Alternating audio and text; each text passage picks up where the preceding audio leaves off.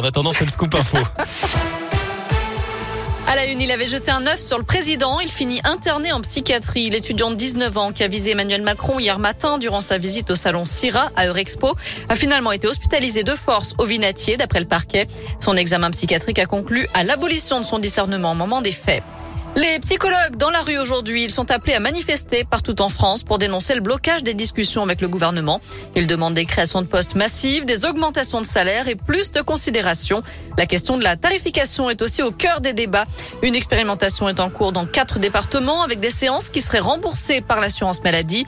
Mais pour Aurélie Olivier, la représentante du syndicat national des psychologues dans la région, les propositions ne correspondent absolument pas à la réalité du terrain. Aujourd'hui, on nous propose des séances euh, de 30 minutes ou de 45 minutes à des tarifs de 22 euros ou 32 euros, alors que la réalité euh, du terrain est plutôt euh, aujourd'hui des tarifs à 60 euros la séance qui sont voilà entre trois quarts d'heure et une heure et quart. La crise a aussi amené ça, hein, c'est-à-dire ben voilà il y a besoin de se repencher sur cette question-là, donc super. Mais du coup ils prenaient en compte la vie des professionnels qui sont sur le terrain et qui connaissent leur métier et qui connaissent cette discipline.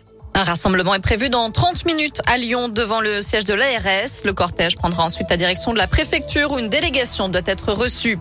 Notez aussi qu'un préavis de grève a été déposé au TCL pour la journée de jeudi. On devrait donc connaître les perturbations sur le trafic ce soir vers 17h.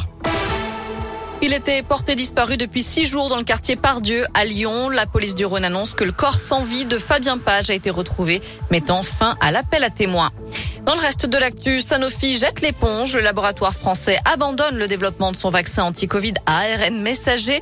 Malgré des résultats positifs lors des deux premières phases d'essai, Sanofi estime que son vaccin arriverait trop tard sur le marché. Le laboratoire préfère donc poursuivre le développement d'un autre vaccin contre le virus, actuellement en dernière phase d'essai clinique.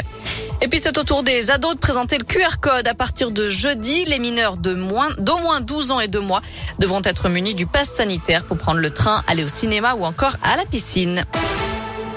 En sport, il y aura du foot à suivre ce soir avec la Ligue des Champions. Le PSG reçoit Manchester City à 21h et ce sera avec Messi.